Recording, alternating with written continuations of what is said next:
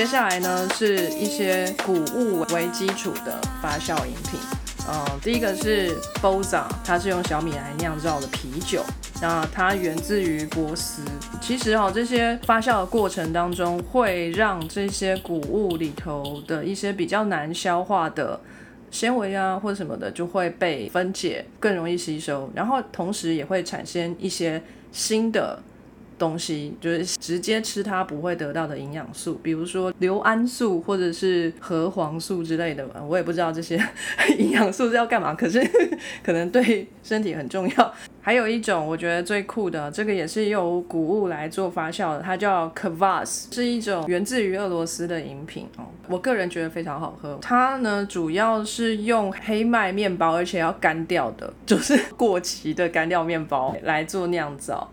然后在酿造的过程当中，你也可以另外加其他的风味，就比如说杜松子啊、薄荷啊、是柠檬、蜂蜜等等的，喝起来蛮清爽的。其实跟汽水还蛮像，只是没有那么甜。然后它真的有那个气在，这个东西很有趣哦。它应该是盛行在俄罗斯嘛，可是我是在中国喝到的，是中国南边。可能整个共产主义也是推波助澜，让它往世界呃迈向了一步这样子。它在中国也叫这个名字吗？叫卡瓦斯。然后还有水果为基础的发酵饮品，有一个叫做。哈达利伊，然后它呢是用红葡萄汁跟黑芥末籽还有樱桃叶哦一起来混合之后来做发酵的。这个东西盛行在土耳其、欧洲的。我觉得土耳其人真的很喜欢发酵的东西，他们可能真的是很古老的文明吧。这样会不会是刚好气候，然后跟他们有的菌，然后什么的？对啊，风土天时地利人和，他们的菌特别爱吃。然后还有一种是 g i Blue Juice，它它也是来自于土耳其，然后它是一种呃用蔓越莓来去酿造的。再来呢，很酷，我这边会需要 CS 的帮忙。有一些呢是蔬菜为基础的发酵饮品，最重要的一个就是你们家德国 Sauerkraut Juice，啊，就是德国酸菜的汁啦。啊，你们是真的有在喝哦？嗯。我没有听过有谁喝哎，因为通常通常酸菜是嗯配那个猪脚，而且是烤的猪脚，所以那个时候通常都是吃猪脚，然后酸菜比较像是口感上面 refreshed，然后一定会配啤酒或者是配气泡饮料。嗯哼，我倒是还没有听过真的有酸菜汁这种东西。我觉得那很像，就是反正都顺便腌了酸菜，那 看可不可以再收成另外一样。不要浪费啊！我觉得可能就是酸菜罐头打开之后，最后剩下那个水不想丢掉，就拿来喝进去这样。我们经常在弄玉米或什么，也常常做这种事吧。我觉我觉得它会不会是比较像是乡村一些比较嗯偏山的地方，因为德国南。跟北，他们光是烹调猪脚的方式就不一样，所以他们的佐料这种吃的东西也就已经不一样了。我也不知道哎，因为他说啊，就是一般在腌酸白菜的时候需要大量的盐，那这样的酸白菜汁就太咸，根本无法入口嘛。所以他要做这个酸白菜汁的话，它这个盐就不能放太多，只能含有百分之零点五的矿物盐。所以可能是另外酿的吧，我也不知道。或者是酿好之后加很多水 稀释。对啊。嗯，你在德国是没看过？没有。但我现在倒是开始想念他的猪脚。美国吃不到吗？你你吃到鸡翅了没有啊？鸡翅吗？对啊，水牛城鸡翅啊。不是老牌的那一间有吃过。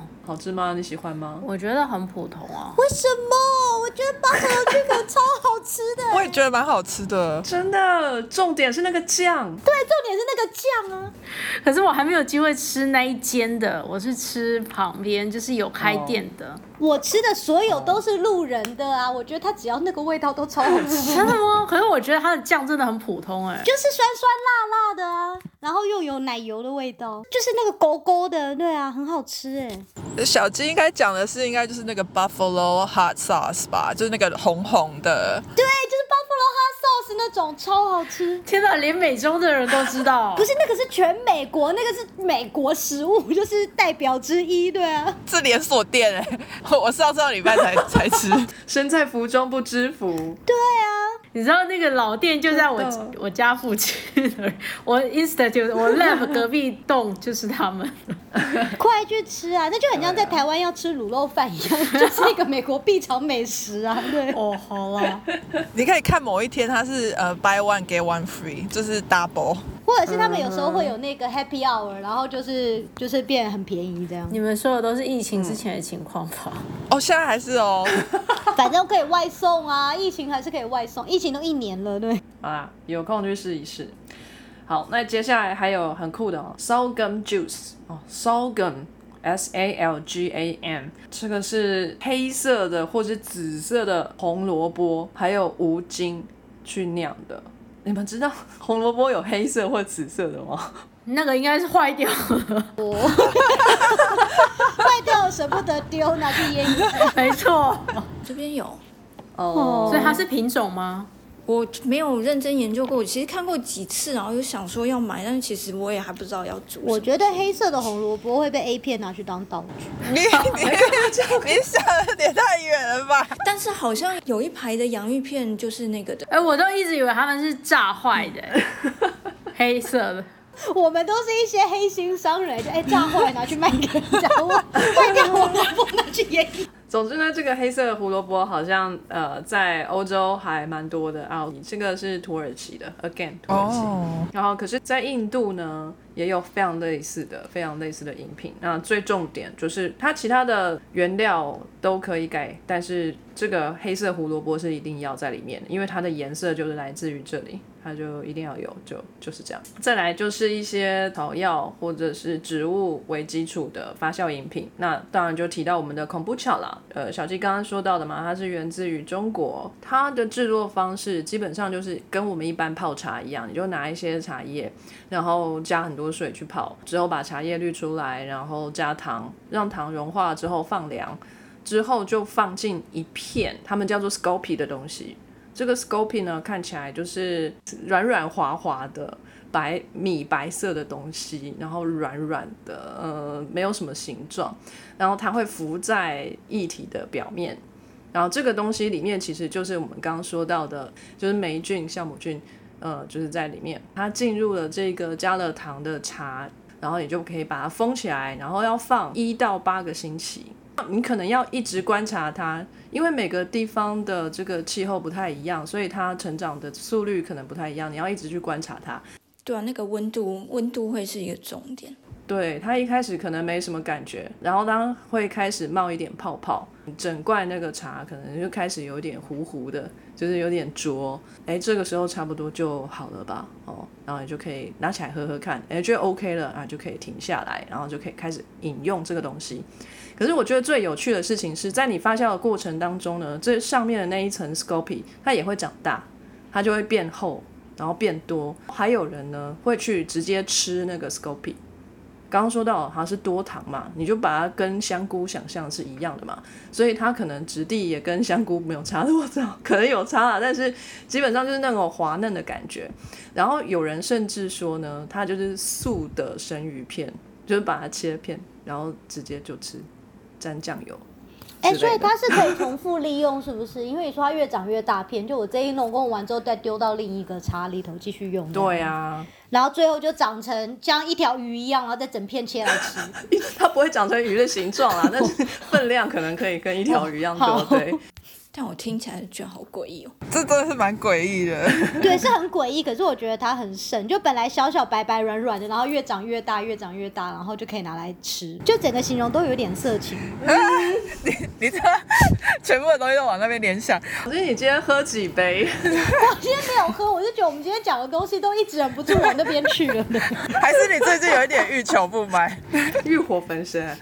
你刚刚自己又说它白白软软稠稠的，你跟你刚刚讲，你讲的哪一句话没有往那边去，然后越来越大，慢慢越来越大。对对对对对，刚好查了这一篇，他是说你要用一个比较老的 SCOBY，然后你放到那个里面之后，它会再深一层，然后他们就叫那一层叫 Daughter SCOBY，对，然后你就可以一直用，一直用，一直用这样子，这就是那个麻辣锅的道理嘛，对不对？汤底一直使用这样子。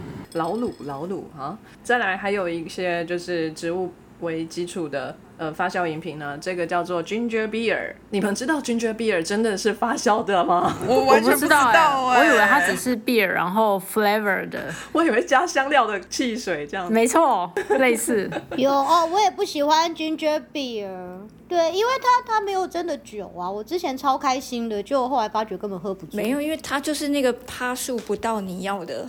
对，可是那样我就要喝很久。请大家支持证明，把 ginger beer 那个 beer 去掉，就改成什么巨无石或什么，让人完全没有遐想的字。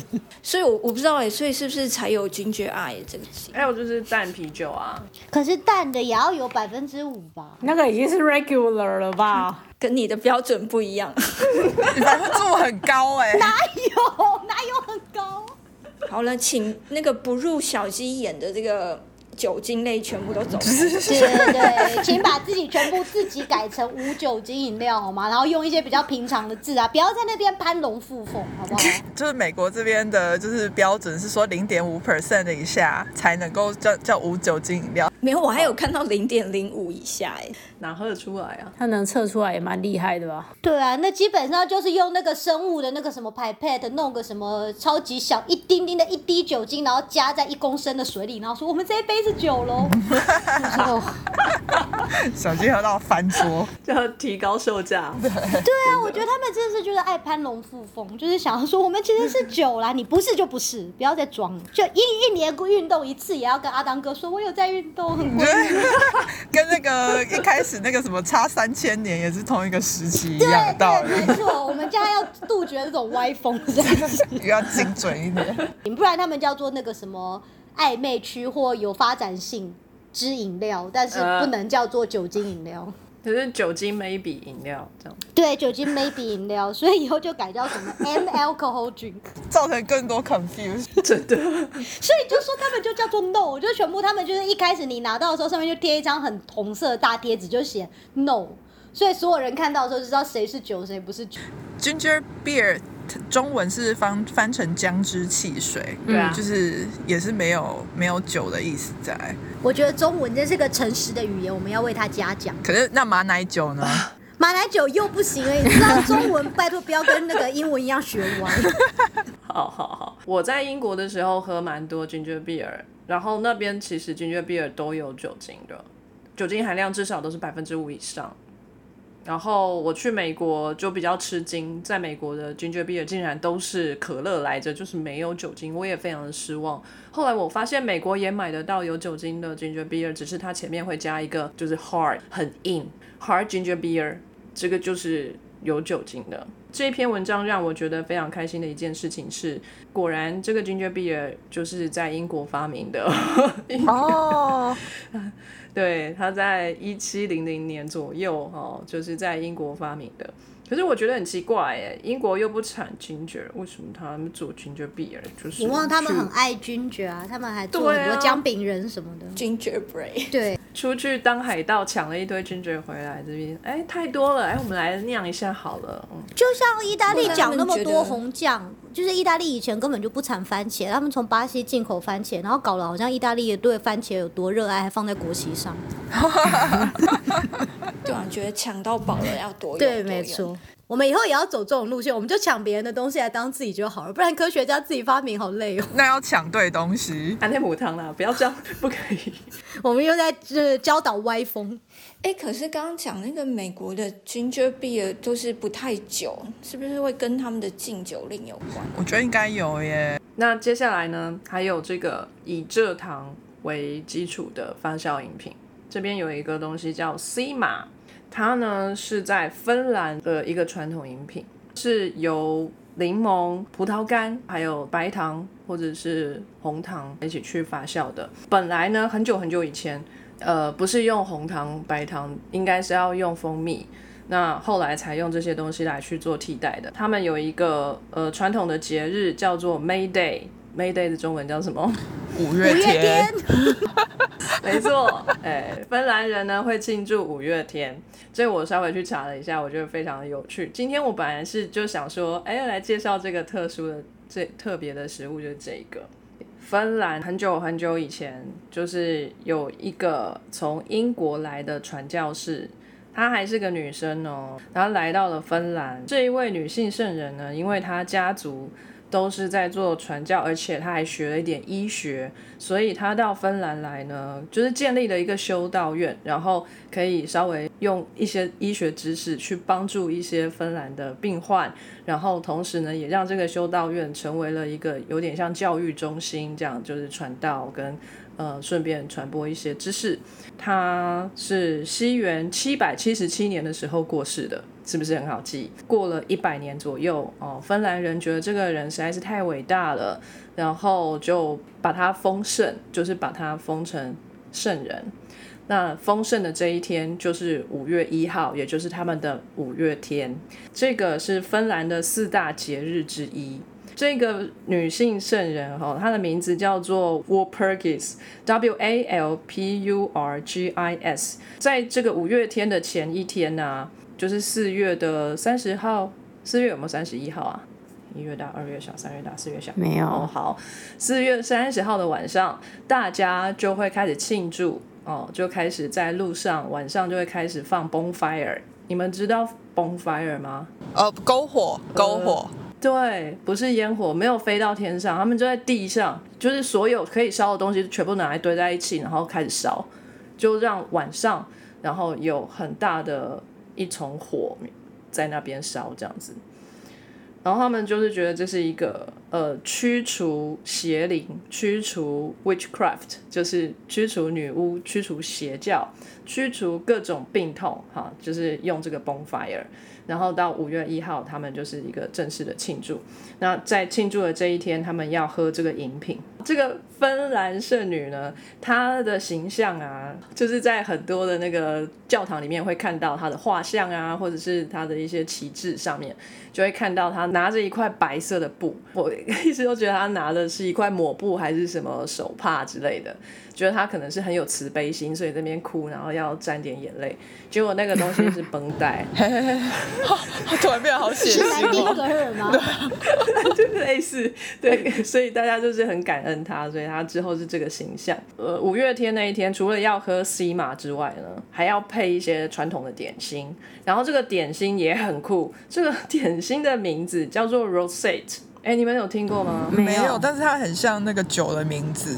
它不是粉红酒吗？Rose 不是哎，这下连点心都拍盐分会完了，这要为酒精倾诉一下门门第，真是。好，呃，这个 Rose 的它的拼法呃是 R O S E T T E，然后这个我要好好的形容一下哈，它是一种有点像甜甜圈的东西，基本上它的 ingredient 也是一样，就是牛奶。然后鸡蛋、面粉、一点水跟糖之类的。那我觉得跟法国有关系。哦，maybe。然后它呢就是这样子做成一个面糊，那个面糊是还蛮流体的，所以它基本上没有办法呃可以捏得起来，它是有点水水的浆状。然后呢，它会需要用一个铁的模子，你可以想象哦，做成一朵平面的花的铁模子，最中心点。可以伸一根细细长长的铁棒子，然后最后有一个把手，你就手拿着那个很像是古时候拿去就是烙印人家犯人身上那个烙印的烙铁，有没有？好血腥哦，就很像那个东西。对，但是它前面有刻花，就用那个东西去沾那个面糊，然后把它放到油锅很烫的油锅里头去炸。炸熟了之后，它就会脱开那个铁模子下去，哇，就在油锅里面浮着，呃，到金黄之后呢，捞起来之后撒点糖粉，跟甜甜圈还蛮像，但是做法比较特别，感觉好像炸弹葱油饼。那是咸的，这个是甜的啦。有，因为意大利这里也有，就叫做炸披萨。对啊，就是把那个丢到锅里去炸。只是不是花的，它不是花，OK，它这个一定要花，哎，要就是要那么给白好，因为它是一种节庆的这个食物哈，它就一定要有那个花，对，这个就还蛮有趣的这个芬兰的传统食物。好，那说了这么多，呃，就是发酵饮品啊，他们都是没有酒精的嘛。可是呢，不管是有酒精或是没有酒精，都是有好有坏。好，大家都说呢，这些比如说 kombucha 啊，或者是什么 kefir 啊，他们都是一些很健康的饮品。啊，它可以带给我们一些好处，比如说像药草或者香草去发酵出来的饮品，它们可能会有哎蛮强的抗氧化的这个功能啊，或者是降低血脂啊，降低胆固醇啊，然后呃一些可能听起来还蛮有功效，可是这些研究呢，可能都还是在体外细胞上面，或者是在动物上面的一些实验设计，有成效的，或许他们都是在。以外比较多，你要我们跟你说，哎，我保证喝了这个饮料就一定不会有这个血脂过高的问题，那是不可能的。每个人的身体的状况都不一样，每一批的发酵饮品的这个品质也不一定都一样，所以也不要说就是，哎，看到这个东西好就一直去喝这个，因为呢，它同样也会有坏处。什么坏处呢？每一个发酵的东西也同样都会带有一点点的毒素哦，就算是康普茶是一样。就是这些毒素呢，你少少的吃一点不会怎样，可是喝多了一样也会中毒，也是会死掉。对啊，我觉得就是要平衡啦，因为他们说那个发酵的东西，当然除了也许它营养价值让它受欢迎之外，有另一个原因就是因为它好吃啊。就是我们人类很多东西我们爱的要死，其实也都不健康，就是因为它好吃。所以，嗯，就是应该是每个东西都是要适可而止啊，就是哪一个东西过多都不可能会好的。你要是每天都吃那个咸酥鸡，或每天都吃就是超级多奶油的蛋糕，然后跟我说我等下每天喝康布茶，所以我就血脂不会过高，怎么可能？没有那个很甜啊，就是糖分什么也都不少。可是我觉得哈，如果你每天少量摄取啊，或者说不用那么不用那么经常的摄取，一一周喝个一两次这样子，或许或许。会有一种有点预防的作用，你们知道，就是古时候那个宫廷剧有没有？每天都要吃一点点的毒哦，让自己提高对毒的耐受度，才不会被毒死，有有 就这种感觉。我们就应该大家就用这种心情在吃盐酥鸡的，还有喝酒也是，对对，还有喝酒啊，开玩笑。那那接下来我们请 CS 呢，他也哎找了一些很有趣的资料。呃，我这边主要是要讲无酒精啤酒，所以在那之前，我就是要扣着一下之前大家讨论到的，其实无酒精啤酒它还是它本身还是有酒精含量，所以就是大家如果想要戒酒，或者说所谓酒后不开车的话，就是请还是避开这些东西比较好。这是我我想要先说的这样。那我昨天在我之前在准备今天的 podcast 的时候。我就试着去找，比如说 non-alcohol beer 跟 no，然后发现其实并没有很直接的文献去讨论这个部分。然后反正总之就就是一直撞墙这样。但是突然之间我就发现到说，呃，有一篇文章发表在一个算是。可以信赖的期刊这样，因为它 impact factor 大概三四点以上，所以我觉得应该是可以可信赖的。它是一篇 review paper，所以是它是看别人的文章，然后去综合起来这些文章。提到 non-alcohol beer 对于女性的影响，针对了腹部脂肪跟呃骨质疏松症，还有身体水分的影响这样。他有说为什么要针对女性吗？我们很在意啊！我真的是一听到关键词，我就觉得哦，好想知道哦。只是因为女性在敲碗这样，我们要知道哦，也是有可能。因为我没有特别去看他为什么要针对女性，可是因为骨质疏松大部分其实是跟女性有关啊，它比较属于流行病学的研究这样。好，当然为什么我会看到这个，其实就是当腹部脂肪这一个部分，这个非常抓住我的眼神。去了美国之后都会注意对，没错，很可怕，真的。是我我想，这大家都有游泳圈嘛，只是大跟小的差别。对，如何分辨游泳圈是腹部脂肪还是水肿？哦，首先我应该要先提一下，就是 non-alcohol beer 它本身在研究的探讨上面就比较少。大部分还是讲酒精啦，就是如果是 beer 或者是 wine 或者 spirit 这种酒精对于成瘾的影响，或者酒酒精对于中枢神经影响等等这些，当然有很多的探讨。但因为没有无酒精饮料，像这种很微量酒精的，实际上它比较难去做大规模的研究。那一般来说，因为它的含量低，所以也比较不会去影对于人体或者是呃对整个社会的成本有很大的影响，所以比较难从。这个角度去看，这样其实一开始他就讲说，呃，大家研究酒精，如果是比较从营养学的成分去讲的话，研究比较多其实是啤酒里面的成分，有三大类是大家比较会去研究的，一个就是它里面含有多酚类，然后再来就是还有一种是苦味酸 （bitter acid），还有就是它里面其实是有矿物质的，所以这三种其实是在人体的生理上面。我们本来就会需要这些，只是量多量少的问题，这样。嗯。然后另外一部分就是有趣的部分了，喝这种呃 non-alcohol beer 到底会不会在腹部脂肪上面有什么影响呢？它里面有个表格，它就提到了过去的一些研究，都是临床性的追踪性的研究，这样。有趣的就是喝多的人，他的腰围或者是他那个腰臀的比例。以这一部分的研究结果比较没有这么一致性，那就是一般来说我们会觉得，哎，喝多的人比较有可能累积腹部脂肪，这部分的确有一些文献是支持这个部分的结果。可是呢，更多的研究结果是说这两个并没有，嗯，并没有相关性。会不会是因为已经会克制自己去喝 non-alcoholic 啤酒的人，可能就是已经。有稍微有一点健康意识，只是他可能抽样的族群不同。对我也有想到抽样族群这件事情，呃，因为这篇 paper 它这边的文献提到都是比较早期，就是 连那个全文期刊都还没有的时候，所以我只能够看那个摘要而已。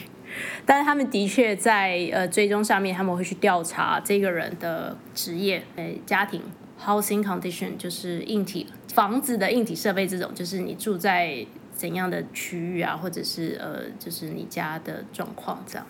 那还有就是这个人是不是失业，或者是有工作等等这些，他们都会去考，他们都有调查了。所以我猜，嗯，族群分布就变成结果很仰赖族群到底是哪一个族群这样。嗯，呃，负相关的有两篇。所以负负相关就代表呃喝越多，可是腰围反倒更瘦这样，或者说臀围比更瘦。但是当然这个就是比较少量的部分。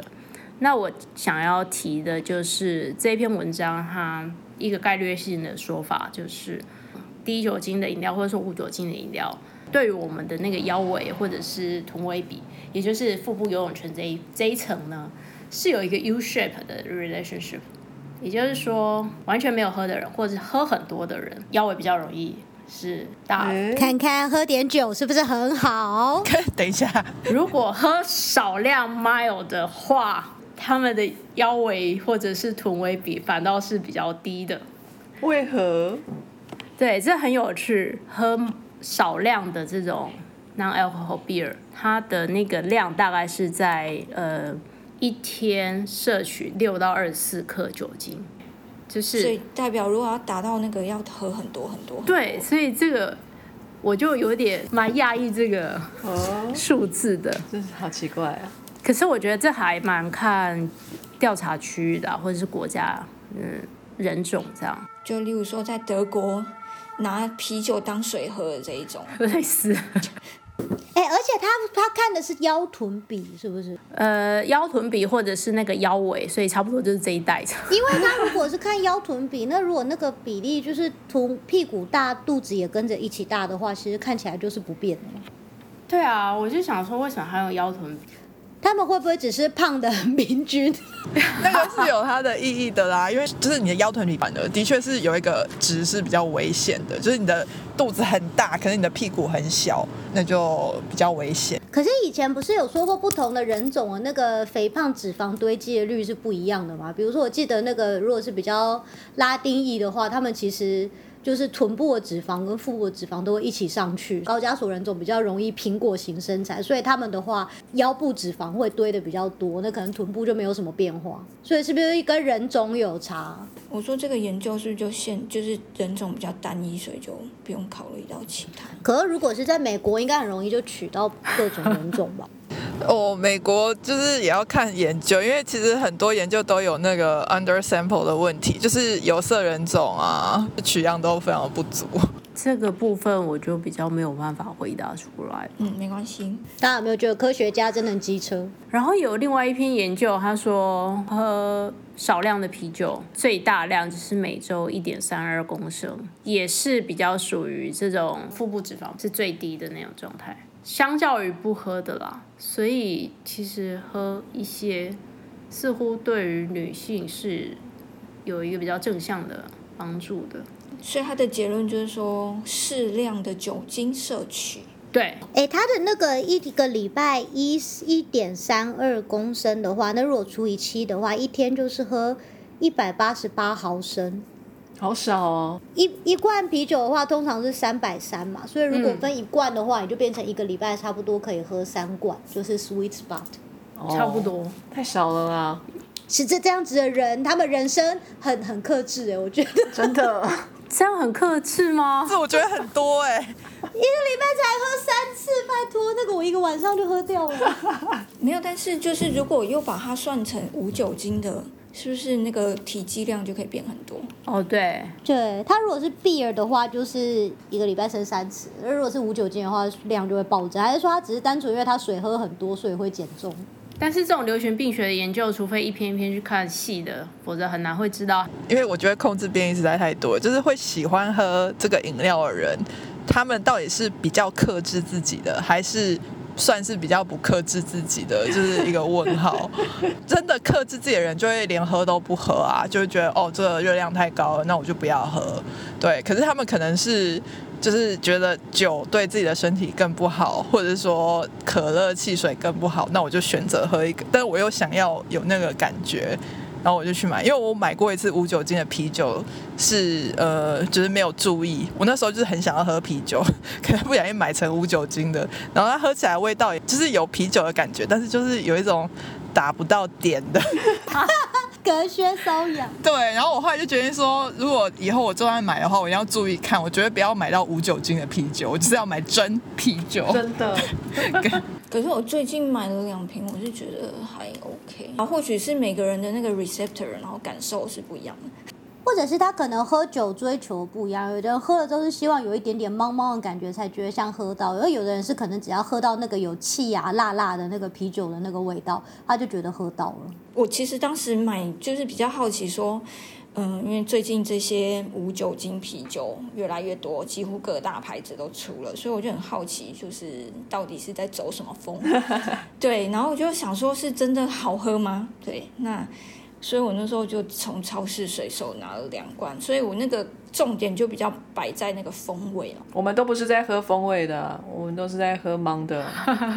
我最近看到米兰出了那个鸡尾酒加珍珠，鸡尾酒加珍珠，傻小，这口感怎么讲？它应该就是有酒精的珍珠奶茶吧？我整个觉得好心情好好，哎，你这样一说，突然就觉得好像蛮想喝的耶。因为它就也可以加野果，也可以加珍珠，然后也可以选择是奶茶 base 或者是茶 base，可是总而言之最后都有酒精，这真的是很聪明。所以就有点像那个爱尔兰咖啡，然后加珍珠那种状态。对，所以跟之说也是爱尔兰咖啡都很小，现在是一大杯耶。我自己都会再倒威士忌。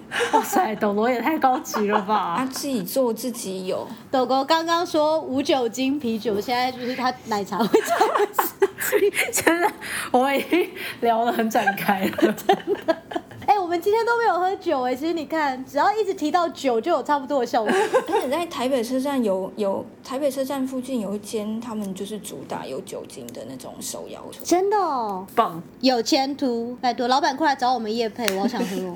就是我我觉得我刚刚提到的这个研研究的统计啊，就像阿冷说的，其实背后的控制变异要很多。那因为是人的调查，所以你很难去控制他们吃什么、喝什么或者住在哪里等等诸如此类。这种族群是非常难去掌握的。所以出来结果就像我刚刚一开始说的，其实正相关或者是负相关或是没有影响，其实那种不一致的结果是还蛮合理的。所以他的那个 take out message 到底是什么？就是喝一点酒，适量的摄取酒精对身体有帮助，没错。哎，等我，等一下再帮我讲一次。这篇 focus 在女性，所以我不知道男生怎样。哦，我们又可以来那个 slogan：No testicle, no problem。好，那我刚刚也提到，就是骨质疏松这个部分，嗯它其实也还蛮有趣。不过因为骨质疏松它比较属于是听经后妇女的研究，所以它在这边列出来的那个 paper 数也就比较少。它不过大致上也是属于一个 U shape 的状态。有三篇 paper 是提到说，alcohol consumption 如果摄取的适量的话，对于骨质密度是有正相关的。没有相关的也有三篇，负相关的没有。所以就是再一次，就是适量酒精，刚刚是对于那个腰臀比，然后现在是对于骨质疏松这个点是有注意的。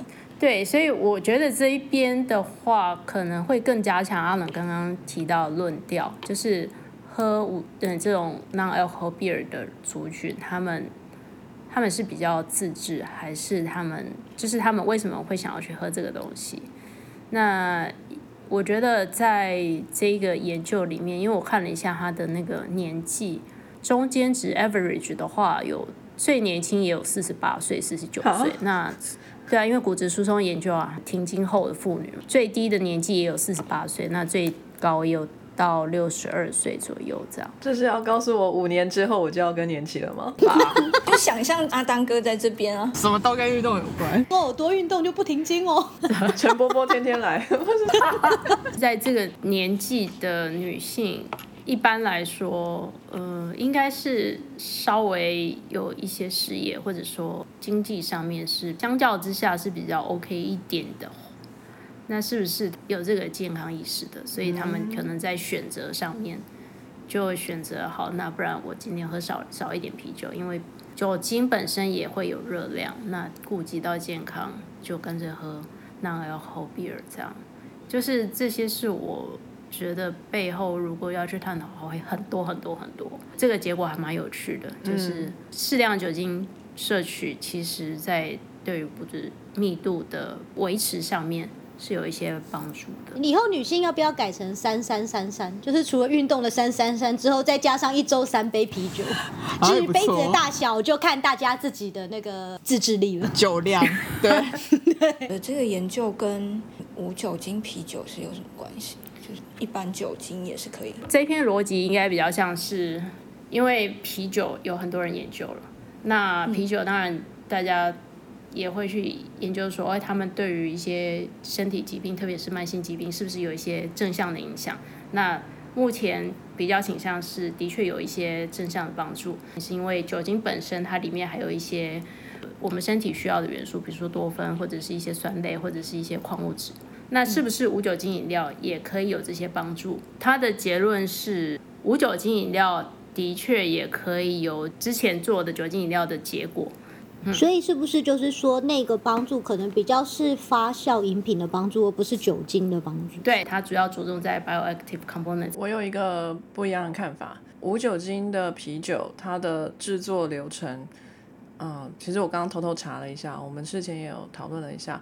那基本上没有其他的方法，就是这个方法，就是在酒精酿好了之后，再用高温去把酒精逼走，因为酒精的沸点比较低，所以它会先挥发掉，就是用加热的方式。那也有的做法是让它在呃室温下面，但是是用抽真空的方式。去让酒精可以容易的挥发出来，那也就是说，各种方式，不管是你是加温还是减压，哦，都会造成一个状况。呃，除了酒精之外的其他容易挥发的物质，啤酒可能会对身体有益处的那些什么多酚啊，一些芬香物质啊，还在不在？这样酒酿好了之后，如果你再多一步去把酒精去掉，那其实它对身体有益的成分都还留存在那边。这样你这样补充的话，这一片卖点就更强了。对啊，不错，只是小鸡会不开心。感觉有什么好不开心的？我们又不是探讨红酒。就没有酒精，他就不开心啊。哦，好吧。何何必花那么大的功夫的把东西弄掉，然后再说哦，其实那个成营养效应还在啦。之前有营养又有开心的效应，你们浪费钱、浪费自然资源，然后还要再说也是还在啦，还在个头。OK，好，谢谢 CS。我找到一个网页，然后它就是有比较说，呃，就同一个牌子有酒精跟无酒精产品的热量比较，嗯，无酒精版本都是热量比较低的。哦，嗯，因为酒精本身也有热量吧？对啊，有有有，但是就是说比起原来正常版本，呃，平均大概可以低一半。嗯一半哦，这么多哦。但是我现在想不通的是，它又有另外一个图表，比较 sugar，就是比较糖，就看起来都是无酒精版本的糖超级多，然后没错原来没错几乎没有没有糖。我觉得它应该是为了要维持那个风味，但我现在就很好奇啊，那它如果又加了更多的糖，那为什么热量会比较低？酒精一克七大卡，糖类一克四大卡，变成糖杯的两倍。如果你少了十克酒精，你可以多二十克的糖。嗯，对，没关系，我愿意为了酒而运动。那我们接下来呢？美中地头蛇阿伦，好的，我查到的就是专门查一个东西叫 kombucha，然后之前就是大家有提到法国来的饮品叫 Kvass，除了墙边之外，其他人有没有喝过？为什么是法国？哦，说错了，俄国，太紧张了，俄国，这整个整个国家全部混在一起。我觉得很不错啊，我就觉得比啤酒好很多。V 边跟墙边的口味是一样的，没错，他们两个是一国，他们俩可以一起吃饭。以后他们说什么东西很好吃，就不要相信他们。对对对，我们就不要吃那个。我觉得还不错哦。我 anyway，应该说，我只有喝过一杯，就是因为我们实验室来了一个看起来非常非常文青的人，然后有一次他就是手上拿了一杯就是茶色的东西，然后我就说，哎，这是什么？然后就说这是昆昆布茶然后我就觉得，哎，这是什么东西？好神奇哦！所以我后来我就去找恐怖茶吗？好像还有看过叫什么功夫茶的那个翻译。就是对它名字非常多，就是它的名字从什么 kvass 啊，然后 tea kvass、tea mushroom 到 kombucha，然后有不同的拼法。它的呃美国通用的拼法是 k o m b u c h a，然后我就是查一查，发现它其实这个语言的这个词是来自日本的昆布茶。可是日本的昆布茶是完全不同的东西，是真的用昆布，嗯就是那个海带下去泡的，然后是有点像海带汤一样。所以呃，我看了这一篇，他是做一个比较概略的 review 嘛，他就说昆布茶这种东西在呃西元前两百年就已经有记载，然后这个他那时候的东西就是叫 divine cha。应该是可能也是从中国传过来的一些茶吧，然后那个 divine chair 的意思就是 remedy of immortality，让你可以长生不老的东西。对，可是这边就写的非常模糊，他就说哦，这种东西就传到了日本啊，然后呃，他又说这个这是从韩国传到日本，我觉得它有那个东方神秘的东西，你试一点不会死。有那种感觉。在一八零零年代的时候，在俄国就很流行，然后就辗转传到了德国，然后德国在一九二零年代就很红，然后它最后就渐渐传到。北美这样子，像其实日本他们是叫 Komcha Kinoko，就是红茶蘑菇。蘑菇，它的很多别称又是什么 tea mushroom 啊，什么 gout jellyfish，嗯，什么什么 tea 啊，什么 Russian jellyfish，为什么会冒出 jellyfish 啊？因为它的那个 scoby 软软的，它就飘在那边，就是很像 jellyfish。哦，我这一篇的角度，它是比较从一个介绍它的概论跟商业化角度来说，然后它也是非常美国本位主义，所以它是比较描述美国的状态。回到我为什么就是对这个有兴趣，是因为我喝了，就我就那时候去找，然后我觉得像比较。平民的一些生鲜超市，像 Walmart 啊，就好像找不太到，一定要去 Whole Food 对，要 artisan 的那一种很文青的店才会有。对，然后我那时候看就说，哇，这一瓶好贵哦，五六块钱。可是因为它又感觉我就很想要尝试，然后我买了之后我喝一口，就想说，我、靠，这也太难喝了吧？怎么会有人想要喝这种东西？就是就它很酸，然后就的确是有那种气泡的感觉。然后我就喝了半瓶，我就真的受不了，我就再也不喝了。你还要边喝边怀疑说，确定这个是没有坏掉吗？对对，我就想说，妈呀，这什么鬼东西啊！你不喜欢气泡水吗？我喜欢啊，可是它真的太酸了。这不是气泡水问题，是它的味味道就是很对，不够我觉得，还可以耶。就是我我我记得我跟墙边喜欢的东西好像完全相反，所以所以这也是合理。我觉得墙边喜欢的东西跟大家都不一样。他就是很喜欢那种奇奇怪怪的，对啊，越奇怪越好。对，然后那就再稍微讲到一下，就是他在美国为什么现在蛮流行的状况，就是呃，十九世纪俄国就开始有记载嘛，然后德国就是一九二零年代很红，然后在美国呢，这篇是说一九九零年代的时候就开始。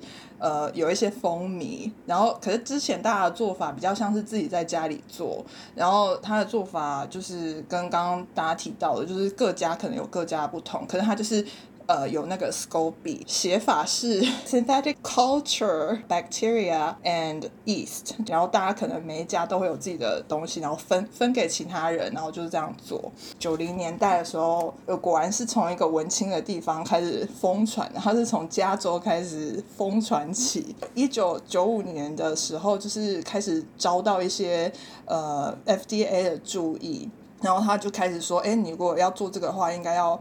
发了一些 guideline 跟 code 的，可是是一直到二零一三年有一个呃 researcher 他发表了一篇关于 kombucha 有关的健康考量，他就是说 health risk 啊，就是说可能这个东西大家越来越就是自己私自酿造，或者是越来越 popular，那有一些人就说，哎，这个会不会对人体有害？所以这篇发了之后，就二零一四年就有一个。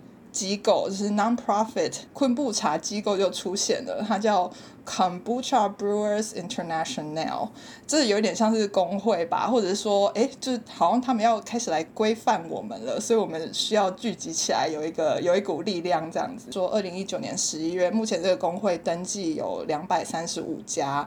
呃，不管是私人也好，或者是比较大的公司也好，他们会分享一些是呃技术上的东西啊，或者是一些 protocol，或者是说呃如果有什么法规要出来，他们可能就会一起共同商议这样子。二零一八年的时候，《Wall Street Journal》就说，Kombucha 今年是 Fancy Water and Kombucha's Year，对，fancy water 是怎样？Fancy Water 可能就是一些加味的调味水，或者是一些 sensor 那种姑。嫂丸。这一年可能这些东西就大爆发，可是我觉得这个都有脉络可循的，因为呃，在二零一四年的时候，就是这个工会成立了嘛，可能大家就已经开始看到了它一些商机，然后二零一六一四年的同时，可口可乐就开始投资，就是。这系列的东西，对，然后呃，像 Pepsi 啊，或者是一些比较大的公司，他们就这个时候就开始了投资，所以我觉得后面二零一八年的大爆发一定都也是有一些商业操作，可以大家可以猜猜看，一年我我不知道他是只看美国还是全球，呃，他一年的是那个 business value 大概多少？嗯几亿吧。十五亿。哇哦！是的，这边是二零一九年的 review，他预测二零二五年这个商机会成长成三十五亿或者是五十亿。这个我不知道他们怎么评估的，但我觉得还蛮有趣的。我认真觉得可口可乐那些大厂加进来啊，就只是会把这个东西搞得不健康对，真的真的，他们就是继续做不健康的饮料，然后用一个很健康的名词来洗白它。这件事情，我觉得它为什么会发展起来呢？其实是因为美国它就是一个很爱喝快乐肥宅水的国度，就是 soda。没错，哦，我觉得快乐肥仔水这个名称真的是超对的。他们就是很爱喝汽水这些东西，然后在二零一零年的时候，就是开始大家就说，哎、我们的小孩子怎么胖成那样？就是每个都圆嘟嘟的，就是因为学校里面有贩卖汽水啊，或者是含糖量很高的饮料，所以他们开始就说，不行，我们不能再这样下去了。所以就是很多地方就开始有一种像反对汽水的那种声音出现。我觉得这可能就是为什么昆布茶有机会崛起的原因，因为它是被分类一个叫做 functional beverage 这个项目底下，这个有一些定义啦，就是也是一些非常模糊的定义，比如说像运动饮料，然后果汁或者是咖啡、茶都算是呃 functional market，然后他们可能就是自己有一些规范，可能就是糖的含量什么的，这这我没有去细查。总之呢，我觉得它是一个为了打击汽水的反动，然后大家就是开始找代替的茶这样子。这篇文章有规范说，它有要符合五个定义，它就是一定是要有发酵的过程的茶，跟它要有加糖。然后通常是用红茶来做这件事情，可是现在有绿茶、乌龙茶或者是其他的茶，通常一定会有加糖嘛。可是其他的碳水化合物有关的基质也可以被用。然后它其中一个特色是一定要有那个 SCOBY，它这边是写 bacteria，然后跟 yeast。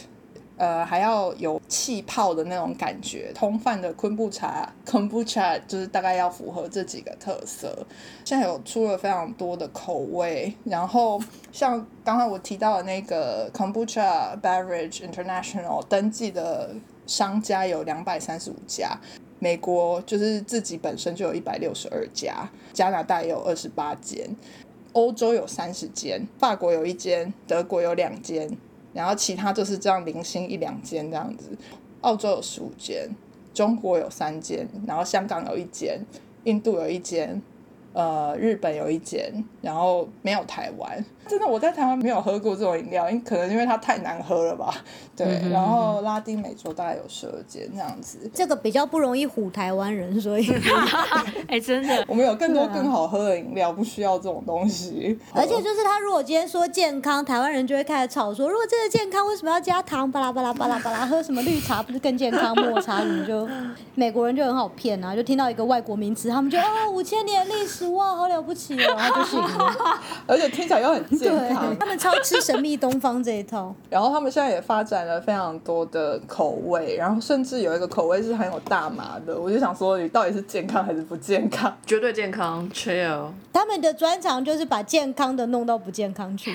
干嘛这样？大麻没有不好啊。没有，不是大麻有不好的问题，而是美国就是每次弄了很多很多东西之后啊，你就会发觉它原来那个什么所谓健康的那个成分，大概只剩百分之零点一，就是只要到法定合格还可以用这个健康名词就好，剩下其他的都是不健康。没错，没错，这个是我就是接下来要讲的，就是因为他们呃可能审查的这些机制非常严格，然后也有讲到说昆布茶的发酵过程有可能产生更多的酒精，所以他们的规定是只要零点五 percent 以上的。酒精就不能叫 non-alcoholic drink。有一些公司呢，为了避免这个状况发生，他们就说：“哎，那我们就把那个就是把它煮沸，让酒精蒸发。”可是就是这个争议的问题，就是说：“哎，那你这样还可以叫 kombucha 吗？因为它有效益的地方，可能在你煮沸的那些过程，你就把它全部杀光了。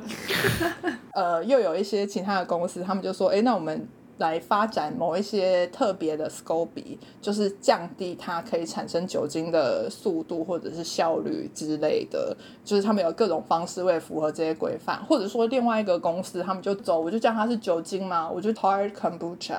就是我就直接说，对，但这个应该会被小鸡叼，就说这一点点而已。对啊，应该还是不够高吧？对啊，可能就是一点点。对啊，就啊，还生太气。对，然后总之呢，它。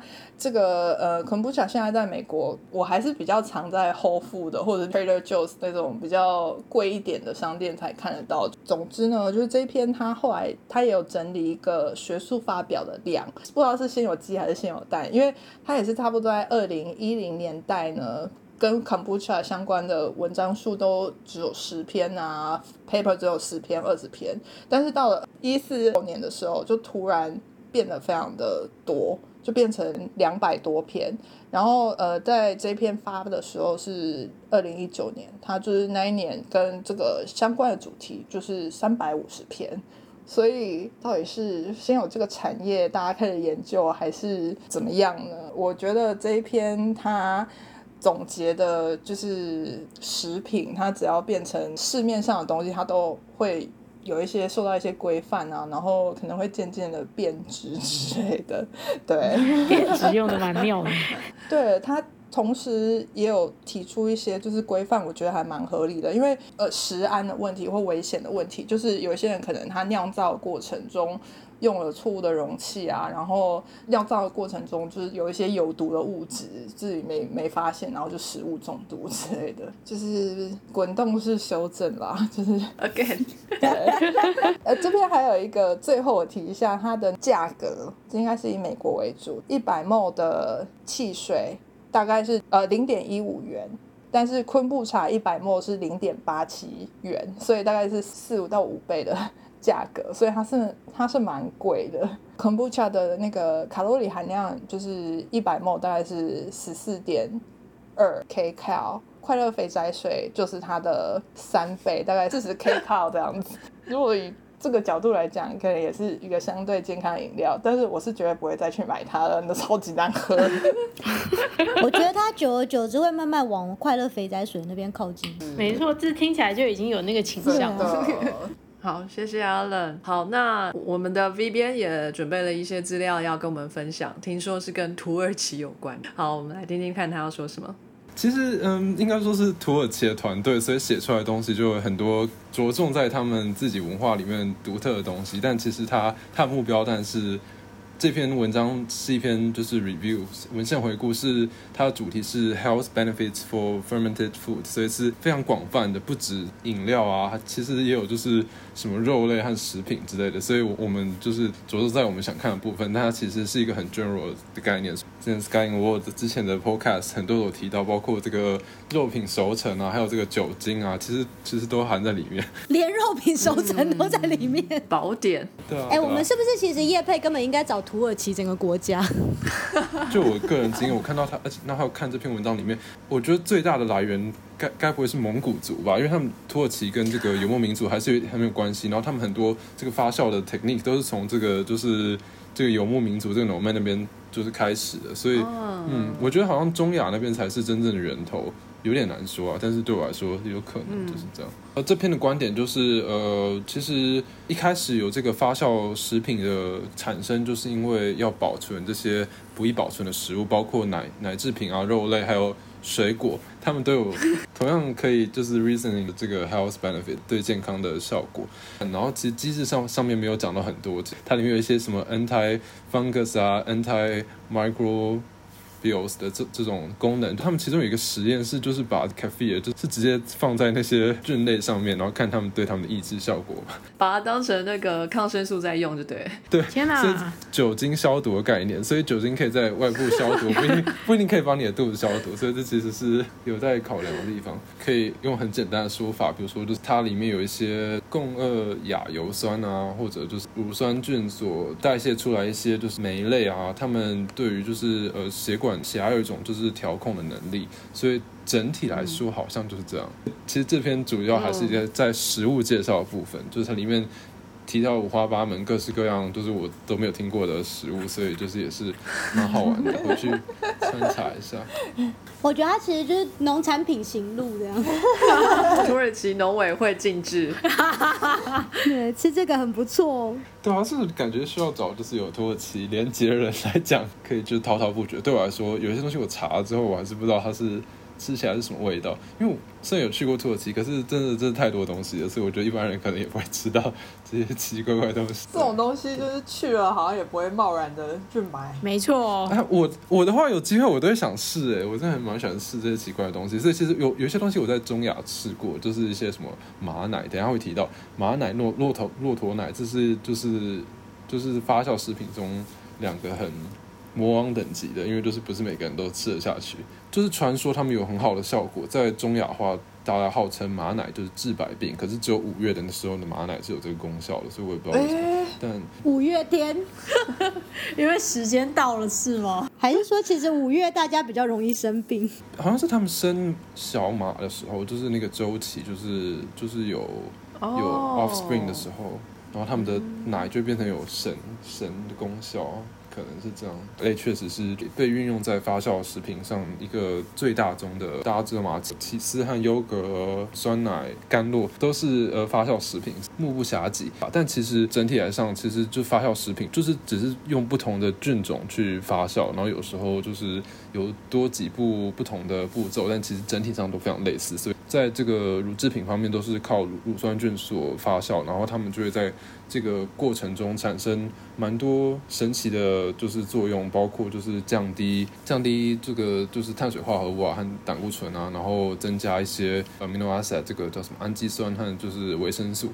其实我自己是不知道这个过程啊，所以有人对化学比较熟悉，可以讲一下。但是我觉得蛮蛮特别的，所以真的非常复杂，但是真的还蛮就是 magical 的，它就会产生这些就是我们真正需要的维他命 A、B、C、D、E。但是接下来的话就是这个水果和蔬菜的部分，水果和蔬菜的话大家都知道嘛，就是泡菜啊，还有榨菜，这里面有提到，就是他们都有。降血压、舒缓血管里面阻塞的功能。接下来的话就是豆类的，然后豆类的话，当然就是黄豆，大家都很熟悉嘛。就但绿豆的话比较神奇，大家听过这个豆豆汁嘛？在那个在北京，就是中国部分是很很很很受欢迎豆汁儿，但是也是一个超级恶心的东西，就是吃第一次吃的时候会觉得很恐怖的东西，又臭又死。但是绿豆明明就没什么味道啊。然后黄黄豆的话就是非常就是广为人知嘛，就就是 miso 就是味增嘛，纳豆也是，嗯。大家一开始听起来说觉得很恐怖，但是其实吃久还会上瘾的东西。谷类的话，其实也是蛮特别的。中亚和土耳其有各各式各样的发酵谷类饮品，但其实，在吉尔吉斯或者在中亚其他国家，这是一个非常非常就是受欢迎的，就是大街小巷都会看到的，就是他们在外面卖外卖的是这种就是发酵的谷类的饮品，你可以吃到谷渣的的 这种饮品。我觉得它是就是比较单纯，然后比较没有酒精，但是比较酸。的啤酒，好，我我我感觉就是这样，因为它就是也蛮多气泡，然后也是很消暑啊，就是中中亚和俄国很喜欢泡这个桑拿，泡完的时候在就是这个公共空间喝啊，然后再进去的这种这种很适合 social 的的饮品，就是在吉尔吉斯话叫 Maxim，对，然后在其他地方有不同名字，然后在土耳其的话，他们就是有发酵五谷的这个饮品，比较像汤类，叫塔哈纳。有类似的效果，然后也是有类似的 texture。它是不是像粥啊？它五谷本人还在里面吗？呃，五谷粉，它们其实就是粉，然后又发酵过，所以其实最后看起来真的是就像一个糊。有人就觉得它像浓汤，它固态的时候很像这个这个西藏的糌粑，然后他们就把它煮成汤。他们应该都是喝咸的。好帅啊！最后就是 drinks，就是比较 general 的，就是单纯就是为了喝的。就是包括这个 beer 啊和这这个红酒，这可能大家可以都去听其他集 都有更详细的介绍了。它里面就提到几个是就是土耳其自己比较特别的，包括嗯 boza，boza 比较像甜比较像甜点的东西。对 boza 的话，我比较真的没有什么概念，大家可能去土耳其的时候再试试看。对对，这可以提到我自己的个人经验，就是我在这些国家旅行的时候，有需要痛一下肠胃的时候，这种东西都很有很有帮助，就是就去喝一下这种东西。你确定不是吃坏肚子吗？是没到，就是一般需要的纤维素，就是有点难均衡啦，需要喝这种奇怪的东西，很就是有这个 b e e juice 嘛。然后我记得北欧那边有比较清澈的 version，但是就是类似像这种酸菜汁，就它是喝的饮品，但它其实就是由蔬菜做成。好，谢谢 V 边。那我觉得时间也差不多了，那我简单说一下我看到的奇怪食物好了，就是给大家一个小小的这个警惕啦，就是说发酵食物啊，虽然可能有一些对身体的注意，像 V 边刚刚提到的，可能也蛮好喝的，但是真的要注意安全，因为我们呢对于看不见的微生物还是很难掌控的哦。那在印度尼西亚这个国家。哦，他们可能因为比较贫穷一点，所以他们常常会把一些制作其他东西剩下的食材来当做副产品，然后去制作来吃。比如说做豆腐，做完之后那个剩的豆渣，或者是做这个椰奶，那剩下来这个椰子肉。然后呢，这些东西他们把它做成饼状，然后去发酵，就有点像我们之前在讲肉的替代品的那个假的肉的那一集讲到的天贝。正常的天贝呢，应该是整颗黄豆完整的黄黄豆拿去蒸过之后，再拿去用这个霉菌去发酵的。但是这边可能是一个比较贫穷版的，就各种豆渣或者是椰子渣，哈，就全部都拿来做发酵。那这也是中爪哇这个地方这个区域的一个传统食品啦，但是呢，它很容易就滋生一些不好的细菌，然后产生一些叫做米酵菌酸或者是毒黄素啊这样子的毒素，呃，曾经有多人致死哦，所以在印尼呢，就是已经法令上是禁止，不准大家再吃再做这种东西了。还是有人很想念阿嬷的味道，有没有来自己偷偷做？这个不大好了，不大好。对，还是要注意一下卫生跟安全。如果各位朋友有想要在自己家里制作一些发酵产品的话，真的是要啊，经常的观察它，对不对？它颜色不对了，它味道不对了，就不要吃了哈。对，因为我爸妈就是他们也都是就跟朋友随便拿了乳酸菌，然后就开始自己养优酪乳，而且也养在非常肮脏的地方，养在我们家阳台上面，只盖了就是用脸盆，然后上面盖了一张那个厚纸板。至今我们家人都活得好好的，人类是很顽强的。我们不能把那个在实验室消毒的那种心态拿出来，就发觉就实验室做的东西要很严谨，那在家里就算自己拿来吃的，好像 只要吃不死人都可以。不行啊，这个还是要劝导一下，注意安全。对，还是希望听众不要因此就这样就赔上自己的性命。我真的觉得爸妈戒的都很难管啊。微生物生长造成环境的变化。环境变化又再回来影响微生物的群落，所以会造成它们分泌的东西又不一样了。整个的是一个动态平衡，对不对？好，那个我们要 catch up 那个最美味的时刻，而不是最毒的那个时刻。那那我们今天大概就到这边了，那跟大家说声再见，拜拜。非常感谢各位听众的收听和支持，特别要感谢各位想杯咖啡的朋友，在 First Story 上的 Jean、CCK、明浅以及匿名赞助者。，Patreon 上的一圈五 Newton、Catherine、一分王、依林胡、训练五、Elliot Ferret、Adam Joe、Ernest、Nikki Huang 以及 Howard Su。Sky in the World 在各大 Podcast 平台都能收听得到，Anchor、SoundOut、Spotify、Apple Podcasts、KKBox 都能搜寻到。Sky in the World 的节目，另外 Sky in the World 也会在脸书页面及 Instagram 上分享科学家的八卦、科学新知，还有编辑们的日常给大家。